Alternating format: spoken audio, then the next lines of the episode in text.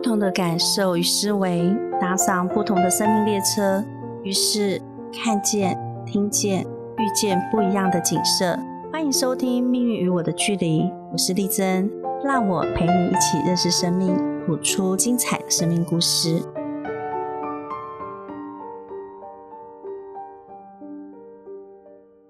欢迎收听灵异聊天室，我是小慧。嗨，我是丽珍。丽珍老师，之前你你说的那个护理师的那个学生，我觉得我对他很有兴趣，也，很很很好奇，因为我感觉他很像人生经历了很多事情。那他还有没有什么其他故事可以跟我们分享？有诶，他其实故事蛮多的。我想起他曾经有一次就是在上课的时候，我们是调理，我们那次调理的是呃药物。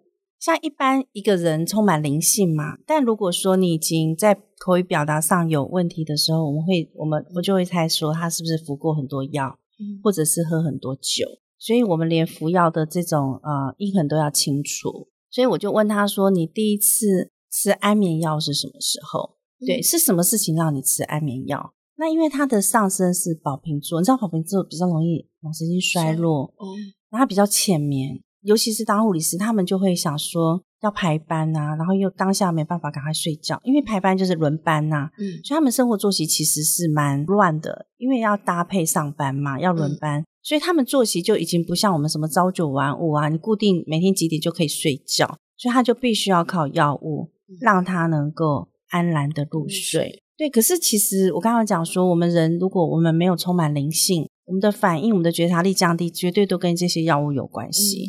所以，我们就要清除它，让它以后不需要用药。嗯，对。然后我就问他说：“哎，像你是当护士，为什么你自己还需要用药？”他就说：“你不知道哦，其实很多医护人员都有用药。”嗯，对。那我说：“为什么你会觉得那是正常的？因为药物一定有副作用。”但是他说他接收到的讯息是那些副作用其实并小，对他们影响身体的那种。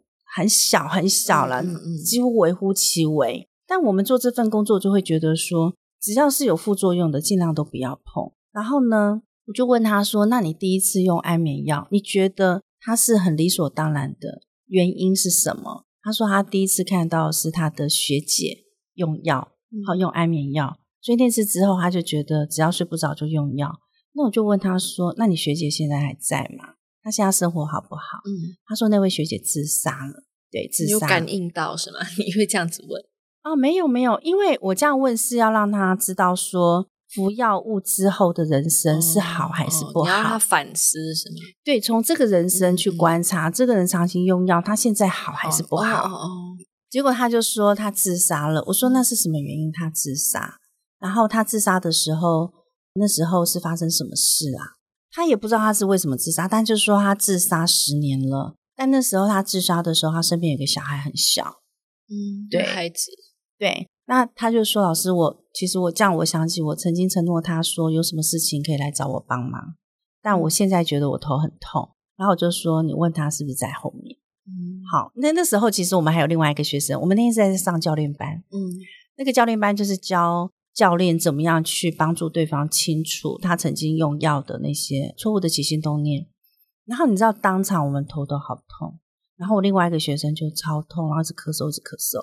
我就说：“你问他是不是在旁边？”然后他就哭了。这个学生就是这个护理师就哭了，一直流眼泪。他说：“对，他在旁边。”然后我就问他说：“你问他那时候为什么要服药？然后呃，他为什么要自杀？”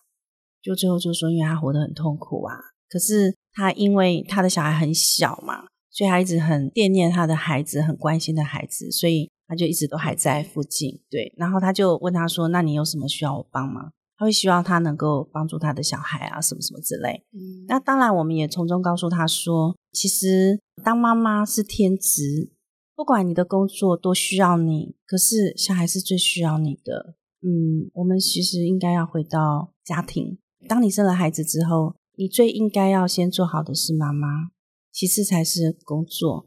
那因为这个女生就是自杀的这个护理师，她就是家庭工作，家庭工作，最后弄到她拉头两头烧。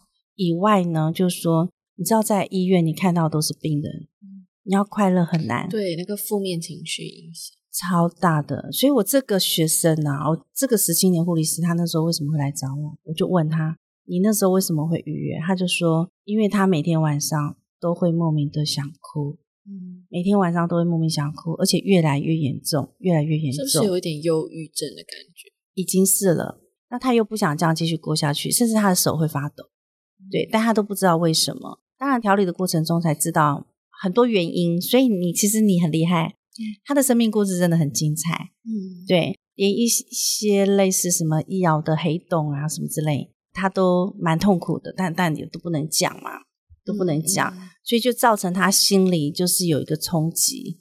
对，因为你说他是有一点点忧郁症，那他自己有发觉自己有忧郁症，然后去寻求医生的帮忙吗？因为既然他是护理师，还是他寻求了之后觉得无解，然后才来找老师呢？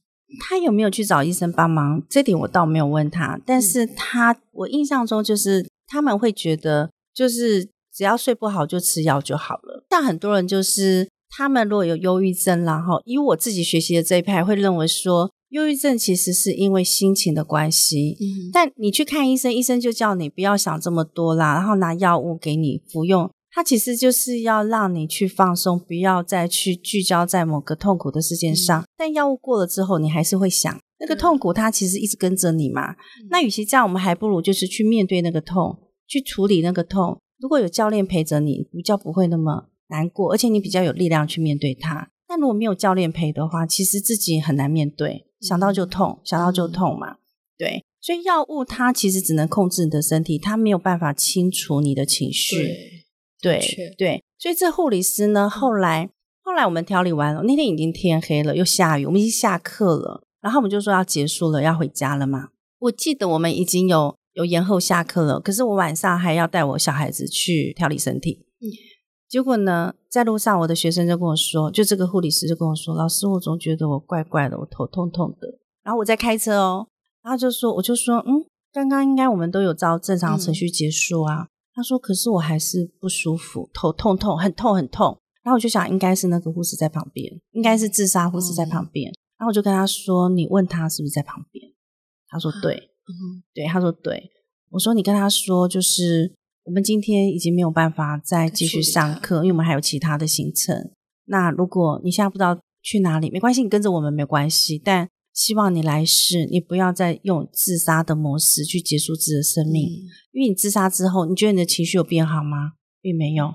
那你还一直惦念你的小孩，你对小孩是有什么愧疚感的？你即便即便别人可以帮你，他也只能去探望你一次小孩一次啊。嗯，妈妈就只有妈妈可以当，对，没有人可以代替你的，对，没有任何人可以协助你，对，所以他跟他讲完之后哦，头就不再痛，嗯，对，但我们有跟他说，谢谢你让我们因为你的人生故事带给我们很大的启发，所以将来如果说我有机会的话，我们我们想要把这故事分享给别人，让别人透过你的故事能够得到启发，那从中我们所得到的功德啊，跟祝福，我们愿意回向给你，祝福你来世能够。投到好的家庭里面去，对，嗯，老师刚刚你讲到这个这个护理师，他的上身是宝瓶，就是水瓶座，对吗？嗯，那我可以问一下，如果是月亮在宝瓶座的人，是有也会有神经衰弱吗？因为我就是月亮在宝瓶座，你知道月亮它除了代表你内在情绪以外，它也代表妈妈。像宝瓶，它统治的就是脑跟脚踝，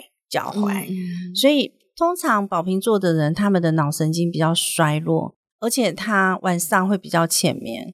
好，如果什么铃声啊，可能他会听到。但但是我觉得我很深度睡眠，有没有？你就是比较正面的，比较正面就是比较有创意。他就是在工作上，他在创意上，他已经绞尽脑汁，把他的那个体力全部都耗尽，所以他睡觉就可以睡得很深沉。但如果宝瓶座的人，因为他就是天才，你没有去做天才该做的事情。你那个老婆她就会让你没有办法好好入睡。对，所以你知道，所有宝瓶座的人，我们说十二星座里面是天才就是宝瓶座。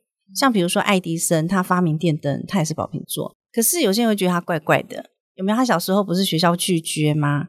学校拒绝他，被退回去，让他妈妈自己带。我跟你讲，天才的孩子，你很难在那种学校的体系里面，因为别人会觉得你怪。对，其实不是他怪，而是他本来就跟一般人不一样。对，那像你，比如说你月亮是宝瓶，你说你晚上会睡得很好嘛。嗯，那你就看哦，因为月亮代表妈妈，你妈妈是不是比较容易脑神经衰弱？我妈超前面的，根本就睡不好。对，而且你知道小脑萎缩症？我记得那时候你刚来上课的时候，我看你，你说哎，像这种比较容易有脑的问题，小脑萎缩症也是宝瓶座。然后你说哎，你怎么知道？然后我妈妈，你就那时候也是这样子，你讲到你们家族故事哦，原来是这样子。对对对，所以其实灵异常常在，灵异常常在，只是我们自己有没有去感受到它。像我们刚刚在讲护理师，头也会稍微的痛痛的，但其实头痛不需要说哦，一定是你生病，也就是旁边的某个灵界，当他的情绪稍微有受到影响的时候，或者是我们旁边有突然一个不对劲的那个力量在的时候，其实我们是有感知的。嗯，那比较能感知的是什么星座呢？天蝎吧。天蝎、双鱼，哦，对，天蝎、双鱼。那宝瓶有时候也感知得到，因为宝瓶座它的符号就像水波、电波、声波，有时候他也感受得到。我记得我一个学生，他是宝瓶、双鱼，再加天蝎，这三大组合。他有一次来上课，他跟我说：“老师，哦，他们来上课的时候，我说，哎，今天电灯怎么那么暗呢？奇怪，我家电灯坏掉了吗？哦，工作室嘛，我就又开了又关，又开了又关。我说奇怪，今天电灯怎么这么暗呢？”他说：“老师，我跟你说，我今天来上课的时候，后面跟着很多灵，所以你现在教室全部都是。然后我舅舅在那边，他说在哪里？他说就在呃你那个茶水茶水那个地方，还比给我看。然后说他他他他走了嘛？他就说他前一个礼拜才走，但他一直叫我照顾他的小孩。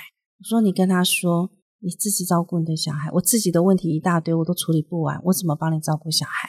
所以你知道，很多走的灵界都希望。”他的遗憾嘛，他有遗憾就会希望别人协助。可是为什么他找一个陌生人很奇怪？没有哦，没有没有。他说他舅舅叫他照顾，哦，是他的亲戚。对，有些你说是没有关系的人，其实你真正去问哦，都是有关系的人。对你真正要去问，都是有关系的。我想起来哦，就是我有另外一个学生，他也是物理师，然后他也是吃了药来找我。嗯，然后这个呢，他那时候来找我，他要预约的时候，我问他说：“为什么你你会想要预约？”然后你先把它写起来，你的原因是什么？你发生了什么事？他就真的写了很多。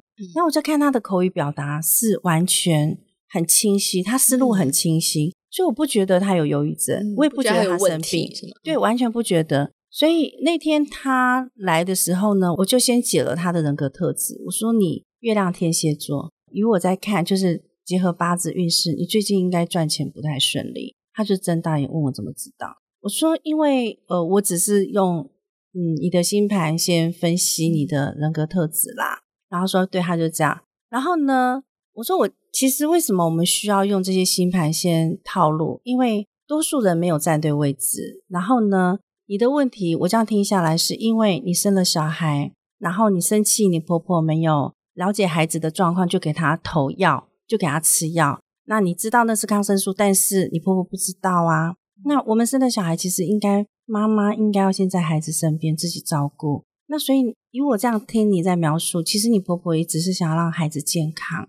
嗯，那你如果觉得说孩子给别人照顾你不放心，你就不应该先去赚钱，你应该先在孩子身边给孩子足够的安全感。其实赚钱以后机会很多，不需要急于这时。就算你急于这时，其实你现在也没有财运，所以你也没有办法赚到钱。所以他听到这些，他才发现说：“哦，对，其实是他自己在那个生活的步调上有了问题。他只要调整序位就好了。”所以他那时候还会说：“哎，我是不是无药救了？我是不是要去很多次？”我说：“你不用再来了，你只要这一次就可以了。因为我觉得你根本没有问题，你只是次序有问题而已。然后呢，你的婆婆正好是云林人，她老公也是云林人。”那云林呢？它是个比较热的地方。嗯，它八字喜火土。我说你回云林，你在那边，你的运势反而比较好，而且你要在孩子身边。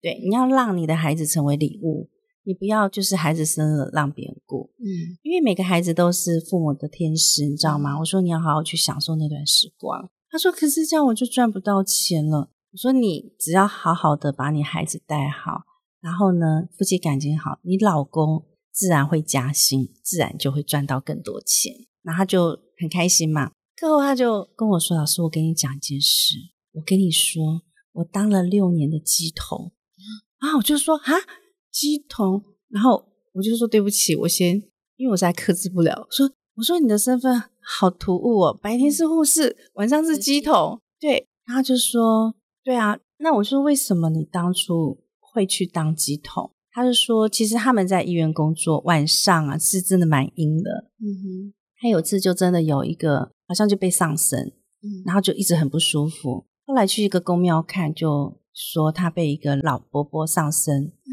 就是因为医院就常会有人往生嘛，嗯，对。那真的是那个公庙帮他处理好了。嗯，那他妈妈后来也蛮相信公庙的，所以就说他的体质很敏感啊，所以他是需要就是服侍神的。所以体质敏感，我们有讲过嘛，像双鱼啦、天蝎，他正好月亮就在天蝎座。然后呢，他就说他去当鸡童之后啊，但他人生有很多疑惑。那我就问说，我很好奇那个鸡桶啊，拿东西打自己到底会不会痛？他就说：“哦，那个叫超宝。”他就说：“其实打自己啊，要看状况。如果真的神明降临在他身上是百分之百的话，打是真的不会痛。可是如果是只有百分之八十，就不就是百分之八十的痛。他他怎么知道什么是百分之一百，什么是百分之百？百分之一百就是你完全无意识了，你就是怎么对自己完全被控制，完全被控制。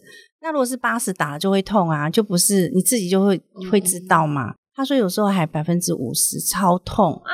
对我说那那要怎么办？怎么打得下去？他说所以这件事他就蛮痛苦的。那他在那边一直问，一直问，如果是神明，为什么他在服侍神却要这样子这么痛？但是他就说在那边都没有找到答案。那我就跟他说，其实帮助别人的方法很多种，你可以选择一种你最能接受的模式，不一定要朝那方面啦。对，你可以选择你自己觉得。你最可以接受的模式。那后来他就说，他那时候他的男朋友，那时候是他现在的老公，是那时候男朋友，他也是跟他说，其实你可以选择不同的方式去帮助别人，不一定要用那种模式。嗯，就后来就很成功的跟他们的团队跟他说，他想要退出来。嗯，对他想要用另外一种方式。对，但是可能那时候在退出来的时候，对方是跟他说，当然有一天你的福气用完了。你就不会像现在这么顺了，嗯，对。那他就一直很担心说，哈，所以我是不是离开那个团队，我会不平安的感觉，是不是？我不知道，但就是会让他有一种不安的感觉，对。所以我就告诉他说，其实像帮助别人的方式很多种，你只要去选择你最能接受的方式就好。而且在帮助里面有成功跟失败，什么是成功呢？就是创造更好。我在帮你的时候，我很开心，你也很开心。那什么是失败呢？就是我牺牲我自己在帮助你，最后我觉得我好委屈，这就变成加害者跟受害者了。所以这个鸡童呢，就是他这个故事就解答了我很多年的疑惑。哦，原来那个叫超宝，哦，原来打了会痛。所以他们当下是没有办法自己，就是他们不知道那个神明到底会不会一百八先降在他们身上，他是没有准备的。嗯嗯，当下是什么样就是什么样。哦，对，甚至他就说。他们那时候要神明下架吧，是不是？下对，他就说他那时候白天当护士，晚上他就要去那个公庙跪，他去那里跪，就跪跪跪跪到看有没有神降下来这样子。对，但有可能跪一个晚上都没有，所以他有那六年就在那边跪，一直跪，一直跪啊！对对对对对对，好辛苦的工作，但。我觉得每个人都想帮助别人啦，可是如果我们学到了，是我们在我们神智很清楚，然后自己也不会受伤的状况下去帮助别人，我觉得这这件事情比较能够长久。但如果是那种有委屈，或者是必须要等待，然后自己又不知道今天你会不会来，嗯，我觉得这种帮助别人的模式，也许没有办法长长久久啦。对，所以我们每个人都选在自己的选择里。没有什么最好或最不好，只要自己觉得，我觉得这样子很好。然后只要你满意你自己，只要在你在帮助别人的时候是没有任何的伤害，是皆大欢喜的，我觉得这就是最好的。嗯嗯嗯嗯，的确，我觉得我还有一个地方我想要告诉大家，就是说，像我知道好像有一些忧郁症的药物呢，它会要它里面会好像有一个功效，就是让你体内的多巴胺能够刺激出来。但实际上，你知道多巴胺呢，我们体内自己就可以有了。就可以有，比如说你去接接触大自然，或你闻到你很喜欢的香气，你的多巴胺就自然就会出来了。对啊，那多巴胺就是快乐因子。对对，所以有一次我在工作室，我看到那个萤火虫嘛，我就很快乐，我就会说：“哦，谢谢你，快乐因子。”所以说，我们一定要去做快乐的事。我那天看那个网络上有个人写说，人生已经很苦了，你更要做快乐的事，你做更要做你有兴趣的事，要不然你会更苦。我觉得是，嗯，对，没错，所以赚钱不用去想说你这辈子呃你要赚钱一定要苦 o k 一定要牺牲自己，不需要。对，对你只要做你喜欢做的事，再怎么辛苦，你都觉得这是一个挑战，很好玩。嗯嗯嗯，好了。那这样有满足你的好奇心了吗？有啊，当然啦，嗯今天分享了很多很有趣的故事，然后呢，嗯我自己也有深深的感受啦，嗯就有新的体悟。那希望听众朋友们你们也一样。嗯，谢谢，希望大家从这些真实的故事里面得到启发，让自己的人生越来越好。对，祝福大家早日找到自己，成为更满意的自己。就这样喽，拜拜。拜拜。感谢你收听《命运与我的距离》。如果你期待我们的节目，欢迎点选订阅，让我在夜晚陪你一起搭乘不同的生命列车。